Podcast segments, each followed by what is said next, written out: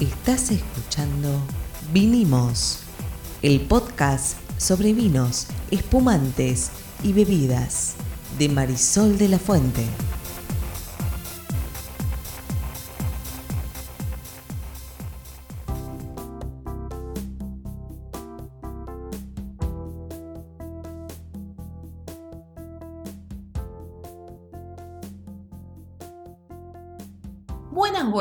Nombre es Marisol de la Fuente y soy Sol Sommelier. Y yo soy Ariel Torres y soy el que hace las preguntas del que no sabe en este podcast, eh, porque soy el que no sé. Y hoy vamos a hablar de algo que tampoco sé, que son los Fortificados. fortificados, vinos fuertes, ¿no? Eh, No. No, reforzados sería más bien. Como, sí, como reforzados. Sí, fortificados, claro, reforzados, sí, eh, está clarísimo. Muy bien, ¿cuál es el siguiente tema? Ah, no, tenemos, yo no sé lo que son los vinos fortificados. Vamos a hablar de eso hoy. Pero antes, Antes. una noticia importantísima. A ver. Este es el capítulo número 50 de Vinimos Podcast. Bien, casi un año. Casi un total. año. Sí. Un año de capítulos, espero que todos los que están del otro lado disfruten tanto, tanto como nosotros de escuchar estos capítulos donde hablamos de las cosas que a ustedes les interesa. Sí, eh, vamos a aclarar una cosa, no es que nosotros nos pasamos escuchándonos a nosotros mismos porque no lo hacemos, sino que eh, nosotros disfrutamos haciéndolo. Esperamos que ustedes disfruten tanto de oírlos como nosotros de hacerlos. Así que vinos fortificados, por ejemplo, ¿Te suena Oporto, Sí. Mistela, Marsala? no. ¿No? ¿Jerez? no, Jerez sí. Ahí va. De alguno, alguno te sonaba. Oporto sí, Jerez también. Así que Bueno. son fortificados. Habitualmente se cree, está la confusión de que los vinos fortificados son vinos dulces. Ah, yo creo eso, yo creo eso, yo creo eso.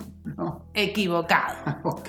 Equivocado. Un vino fortificado puede ser dulce o puede ser seco. ¿Qué es un vino fortificado en realidad? Es un vino que fue reforzado con alcohol vínico antes de la fermentación o para cortar la fermentación Espera un poquito. Eh, primero, ¿qué es alcohol vínico? El alcohol que se obtiene de de la- vino. del vino. Exacto. Por o sea, le ejemplo, agregan vino al vino. Sí, para que te des una idea, todo esto nació en el siglo XVI y XVII cuando había que llevar vinos por el mundo y para poder preservar los vinos europeos, entonces se fortificaban. ¿Por qué? Porque cuando está fortificado tiene la capacidad de poder durar más tiempo, obviamente porque tiene una gradación alcohólica mayor. Lógico, sí. Entonces, si vos usás ese alcohol para fortificar después del proceso de fermentación, lo que vas a obtener es un vino seco. Ah, mira. Si vos lo haces antes de la fermentación, el resultado va a ser un vino dulce con un alto contenido de azúcar. Antes de que termine la fermentación. Exactamente. La fermentación en realidad,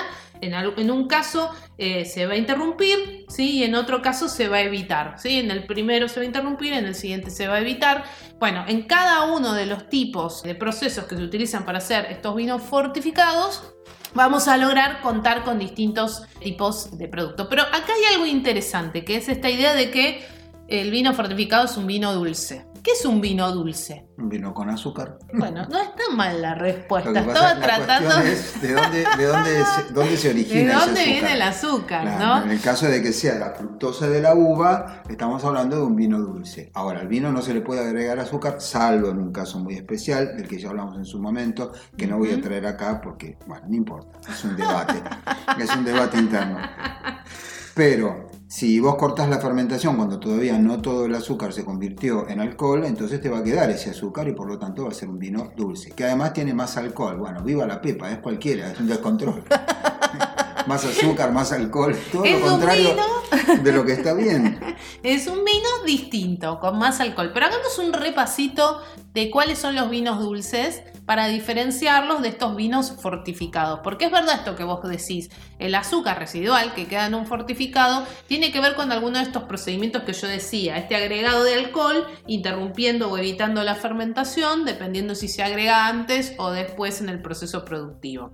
Ahora, vos decías algo interesante, un vino dulce tiene azúcar, sí, claro, tiene azúcar. Tipos de vinos dulces, Torres, te voy a tomar examen, porque No este es el capítulo no. número 50, tenés no, que haber aprendido algo, no, puedes seguir diciendo que no sabés nada. No, la verdad no, no me acuerdo. O sea, lo supe cuando hicimos el, el podcast porque vos me lo dijiste, pero se me fue. Un cero. Y sí. Un cero, Ah, Torres. Sí, sí, señorita. Yo le, le reconozco que no estudié. Bueno, vamos a contarles a los que nos están Igual escuchando. yo te voy a de- a responder ver, de una manera a que, ver, que es... miedo. No, Miedo. Pero es la posta. Un vino dulce es un vino que te da sensación de que es dulce. Si no, no es dulce. Fin. Ahora, ¿cómo llegó el azúcar ahí? A mí no me preocupa. Lo descorcho, lo tomo si es dulce. ¿Cuándo Un toma- vino- tomarías vino dulce? No, ¿Te gusta no el vino no, dulce? No, me gusta. Así ¿Por que, qué? Porque no me gustan las cosas dulces en general. No soy dulcero, como se dice. Bueno, pero sabes que ahí hay un tema, porque esto que vos estabas por decir de que es dulce si tiene azúcar, que si se siente dulce y demás, es así, pero en esto de la percepción organoléptica hay algunas, si querés, complejidades. Porque un Ujú. vino puede ser dulce, pero no por eso tiene que ser empalagoso. Bueno, pero a mí las cosas dulces no me gustan. ¿Sí? No hay forma está. de convencerlo. Dios. Pero bueno, va- bueno, está bien. Vamos a hacer una repasadita rápida antes Mejor. de hablar de los fortificados en particular. Dale. A ver, cosecha tardía, ¿te suena? Sí, totalmente. Me suena nada más. Bueno, para ustedes que me prestan atención, seguramente en sus cabezas están recordando lo que dije alguna vez. Un cosecha tardía se hace con uvas sobremaduradas en la planta y cosechadas tarde. Bien. Tenemos pacificados también. Pero esa es otra categoría. Bueno, No voy- confundas a nuestros Está oyentes. bien, pero me estoy empezando a acordar. O sea, ah, bueno. pasan Estás otras cosas. teniendo en mi memoria vida. emotiva, No, digamos. memoria emotiva no. Estoy empezando a, a tener como. Bueno, no importa. Estoy empezando a acordarme. Sí, están los de cosecha tardía, que obviamente, como la uva ya está muy madura, tiene más azúcar. Y están los pacificados cuando ya la uva está hecha pasa. Eh, no exactamente, ya llegamos a los pacificados. Cosecha tardía, cosecho tarde, está sobremadurado. Y lo que voy a hacer es hacer el proceso de fermentación tradicional. ¿sí? La gran diferencia que tiene este tipo de proceso productivo es que la fermentación se corta. En una instancia se decide cortar la fermentación, una parte de ese azúcar se transformó en alcohol y otra parte es la que nos queda como azúcar residual en el vino. Este tipo de vino va a tener 13, 14 grados y lo que va a tener es que en general tiene más de 80 o 100 gramos de azúcar por litro. Montón. Es bastante, ¿sí? Eh, esto, como yo te decía antes, ah, si tiene una buena acidez no se va a sentir, va a ser agradable. Nos va a dar, sí, notas eh, como más de miel, más eh, de frutas en compota, ¿sí? Obviamente porque vi- provienen de unas uvas que estaban sobrefermentadas, ¿sí? Eso es un vino dulce cosecha tardía. Siguiente, pacificados. Pacificados con... Con ese, sí. De pasa, de uva de pasa. uva pasa, claro. Sí, sí, lo dije. Cuando se- la, la uva ya está pasada. se No, pasa. cuando está pasada. Son uvas que se cosechan, pero se sobremaduran, se deshidratan fuera de la planta. ¿Qué significa eso? Se pone sobre unas Se esterillas general. de uva, y como se se hace- las pasas de uva. Pero no llega a ser una pasa de uva, porque si no tengo líquido no puedo hacer el vino. Lo que hago es una deshidratación bastante avanzada de la uva, Pero no tanto como para que pero sea no una para pasa que de sea uva. una pasada de uva, si Muy bien. no, no, voy a poder este, hacer un, un vino correcto. De hecho, muchos de estos, de, esto- de esta uva pacificada se usa, por ejemplo, para hacer jerez dulce, Ah, mira. que es un fortificado. Es un vino fortificado. Sí. O sea, le agregaron alcohol. Exactamente. O para hacer otros vinos que por ahí son, no son fortificados y sí son dulces. Hay muchos muy famosos como el- los vinos de la Toscana, el vin santo. Bueno, y acá tenemos algunos casos para los que nos están escuchando de pacificado, pero que no es dulce. Porque también puedes hacer un vino con uva pacificada que no sea dulce. Y con el azúcar, ¿qué haces? No, balanceás el- la cantidad de azúcar con la fruta fresca, porque en general no lo vas a hacer todo de pacificado, no lo vas a mezclar. Por ejemplo, acá hay uno de bodega Renacer que se llama Mil Amore y un porcentaje de la uva que se usa está pacificada. Y lo que sí vas a hacer ahí es reforzar ciertos aromas y sabores que se refuerzan con la pacificación. Ok. ¿Sí? Muy bien. Bien, dije Mil Amore de bodega Renacer, se los recomiendo que lo prueben. Y después tenemos los botritizados. Sí, sí, eso es con el hongo este que, que crece en la, en la piel. que se llama Botritis. Botritis cinerea. Muy bien, Torre, te estás acordando de todo lo que te explico tantas veces, ¿no? Sí, sí. ¿Qué hace el hongo? Deshidrata el grano, consume el agua, concentra azúcares y ácidos y lo que hace es que genere aromas como diferentes, ¿no? Nos van a aparecer aromas eh, muy marcados, muy característicos de los vinos que son botritizados. Son bien típicos de Sautern, de Tokaji, digamos, son de vinos más bien que vamos a encontrar en algunas regiones de Europa, pero, pero, pero, pero, pero, acá también pueden encontrar, ¿eh? En la Argentina. en la Argentina. Hay un rutini botritizado excelente, tenemos acá en la cava. Te voy a hacer probar para que aprendas que hay vinos dulces que están buenos. Ujú, Ok. Y Acá en Argentina, obviamente, las condiciones climáticas no dan para que el hongo se desarrolle, ¿sí? para que, que la botritis cinerea crezca, entonces se inoculan las plantas. Entonces, Otro tipo de vino dulce, ¿cómo se llama entonces? Potritizado, muy bien. Muy bien. Las ¿no? condiciones son de mucha humedad, Exacto, etc. brumas, Sí, etc. mucha humedad. Vamos a otra categoría de vino dulce. ¿Cuándo llegamos a los fortificados? Ya va, pero estamos pasando por todos estos para llegar a los fortificados. Muy bien, cosecha tardía, pacificados, botritizados, sí. Vino de hielo, Vino de hielo, es cierto. el famoso, Sí, que no me acuerdo, es canadiense, ¿no? está no. en- principalmente se hace en Canadá. Ah, el ice wine. Ah, ¿sí? muy bien, muy bien. ¿Y cómo se hacía eso con La las... uva, la es- uva se cosecha tarde y se congela en la misma planta. Entonces, en estos climas fríos bien extremos, el ciclo de maduración es como mucho más corto, el otoño aparece un poquito antes y eh, hay muy bajas temperaturas. Bueno, es Canadá. Es Canadá, No es La ¿sí? Rioja, digamos. Entonces- o Mendoza, sí, obvio. Bueno, y entonces... Entonces, cuando se cosecha, se puede separar el agua del azúcar por la diferencia en el punto de congelamiento de lógico. azúcar y agua. Entonces, al prensar las uvas, es como un zumo, como un jugo de azúcar. ¿sí? Que son muy interesantes estos vinos dulces porque se pueden, pueden dejar añejar. Mira, Es muy interesante eso. Y también hay en Argentina. Ah, Les mira. cuento que también hay, hay uno de las, las perdices y ustedes me preguntarán dónde lo hacen.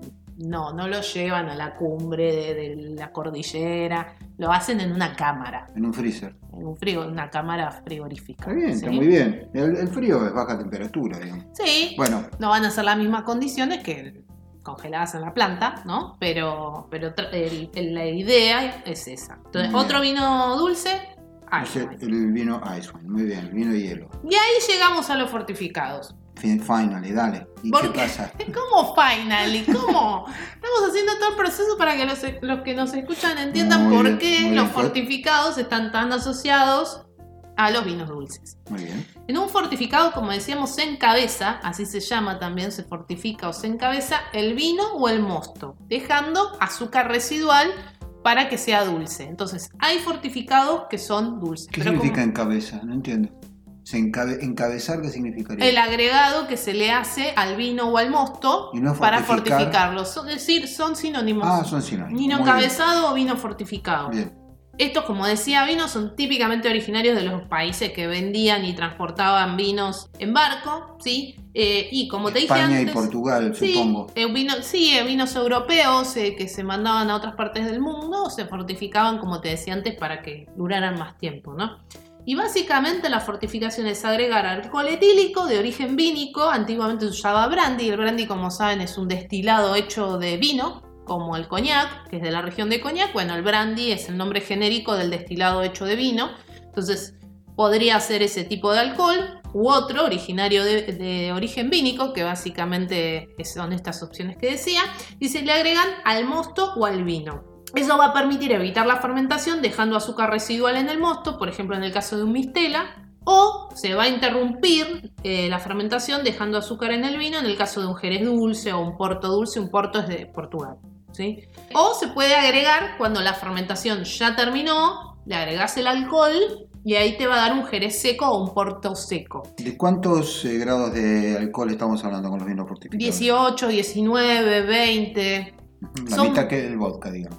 Sí, no, bueno, los destilados, como sabemos por ley, en la mayoría de los países, aquí en la Argentina es así, no pueden tener más de 40 grados. Está bien, pero digo, es un vino que tiene la mitad de alcohol, Sí. una copa de vino tiene la mitad de alcohol que una copa de vodka. Y es engañoso porque como la mayoría de los fortificados que nosotros conocemos o se toman acá en Argentina son dulces, recordemos que el azúcar enmascara todo. Entonces, eh, ah, es una copita, es dulce, bueno, nada, la verdad Y es después que... salí gateando de ahí. Muy bien, correcto. Dios, qué vergüenza. En el capítulo número 50 dicen, Sí, salís pero- gateando. si te pasa de co- Dios. Bueno, ¿Con qué maridamos un vino fortificado? es una gran pregunta. Que respondo yo misma. Vos sos la sommelier. Yo ya dije, yo soy el que no sabe. Yo Bueno. me imagino que puede- a- algunos de estos pueden funcionar como vinos de postre. Claro que sí. Chocolate, eh, frutos secos, pasas de uva, confitados, turrones. Muy típico de los lugares de origen de estos vinos Sí, también. ¿no? lógicamente. sí.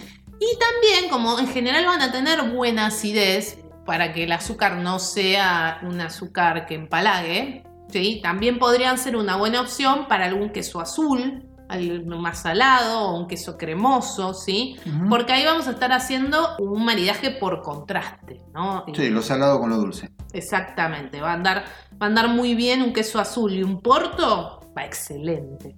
Realmente va excelente. Cuando vos decís Porto, ¿es lo mismo que Oporto o no? Claro, un porto es, eh, es un oporto. ¿Y por qué no decimos Oporto y nos dejamos de joder? Porque la acá gente lo somos llama. multilingües. Pero, la- la- a ver, ¿por qué es confundir? Las personas normalmente le, Le dicen dicen Oporto. Oporto. ¿Está mal o.? Se puede llamar porto o oporto. Son sinónimos. Muy bien. Así como el Jerez se llama Jerez porque viene de la región de Jerez en España. Sí. Sí, Oporto el del Madeira. puerto. Es llamado así por la isla de Portugal en la que se elabora.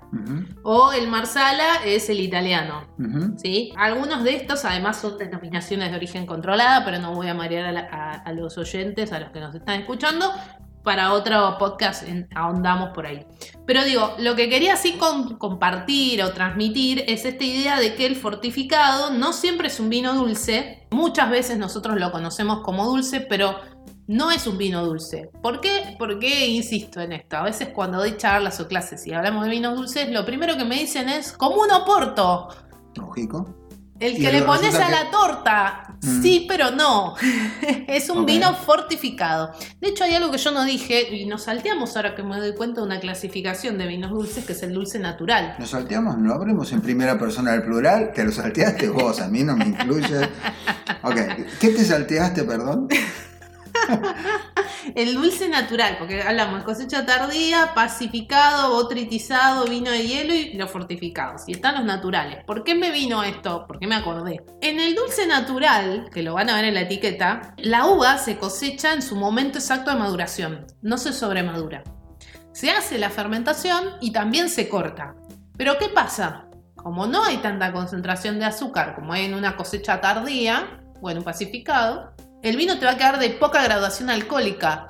Te va a quedar de 6 grados, de 8 grados. Y va a tener también descriptores más frutados, más frescos, porque el agua no está sobremadurada. ¿Por qué digo esto? Porque fíjate, un vino dulce puede ser de 6 grados, 8 grados, 13 grados.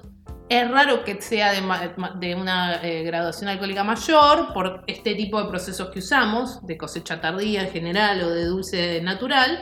Mientras que un fortificado, un vino fortificado, aunque sea dulce, no es un vino, es un vino fortificado. Ok, tiene mucho más alcohol. Exacto. Se lo siguió haciendo simplemente porque eh, funcionaron en el gusto de la gente, porque ya no Sí, existe la necesidad de conservar las bebidas este, poniéndoles más eh, alcohol. Simplemente crearon de la necesidad un estilo de, de vino. Exactamente, y solo para que quede claro este punto. Cuando vos evitas la fermentación y dejas azúcar residual en el vino, es un mistela. Si interrumpís la fermentación, también dejando azúcar, es un jerez dulce, un porto dulce. Y si agregás después de la fermentación el alcohol vínico, va a ser un jerez seco o un porto seco, por ejemplo. Muy bien, La diferencia está en qué momento agregás, encabezas el vino. Muy bien. El que parece ser el, más popular de estos para, digamos, para tener y por ahí tomar una copita es el Jerez, o, o me equivoco. Sí, No que- Vamos a ponerlo en este con una palabra que es muy versátil, la palabra versátil. Este se puede usar para casi cualquier cosa. Bueno, muy Sí. bien. Es más versátil el Jerez, ¿no es cierto? Sí, pero es más difícil de conseguir acá. Acá hay algunos vinos fortificados. Algunos de los más conocidos, te diría que son los de Zucardi, donde están los, los malamados, Sí. el tinto y el blanco, que son, son símil Oporto, Ujú. porque está fortificado y está hecho con un procedimiento similar. Y si no tenés algunos vinos fortificados de la bodega Jorge Rubio, que están hechos con estos procedimientos también, pero no encontrás mucho más porque no es un estilo Popular en la Argentina. que se consuma. Ya te digo, cuando alguien habla de eso es el, el licor que le ponen a la torta. Bueno, hay que ponerle a la torta eventualmente algún licor. Ahora, yo no decía si se hacen o no en la Argentina. Por ahí lo puedes comprar importado. En la Argentina hay, hay montones de cosas. Sí, pero entonces hacen. en ese sentido Jerez o, o Porto es lo más habitual. Son los más- Mistela es como Marsala, Madeira, eso ya es más difícil. Muy bien, ¿se pueden añejar estos vinos? Sí, por supuesto. ¿Cuánto? Depende, depende mucho del estilo. Va a depender mucho del estilo, como nos pasa con los vinos tranquilos. Hay en general, el Jerez y el Oporto están pensados para añejar, porque como dije, originariamente el agregado de alcohol era para que durara más en el tiempo. De hecho, todos esos vinos tienen un proceso de añejamiento bastante complejo, que es distinto que el que usamos eh, para los vinos tranquilos, los vinos habituales, digamos, que bueno, hace que estos vinos puedan durar más en el tiempo. Pero va a depender mucho del estilo y demás. Hay de muchos años, realmente hay de, mucho tiempo de conservación. Bueno, ya saben, ahora cuando están tomando, van a tomar un jerecito, un oportito, una cosa así, eh, tienen un montón de historia atrás, tienen eh, todo un proceso. Estoy casi seguro que tienen que por fuerza ser un poquito más costosos que los vinos convencionales, porque hay ahí una serie de procesos adicionales. Y este es eh, nuestro capítulo número 50 y ni nos imaginábamos que íbamos a hacer tantos capítulos, sumando todos los minutos, da como 25 horas de podcast de Vinimos. Muchas gracias por haber estado ahí oyéndonos. Gracias por escuchar nuestro podcast de vinos. Nos vemos la próxima. Chao. Chao.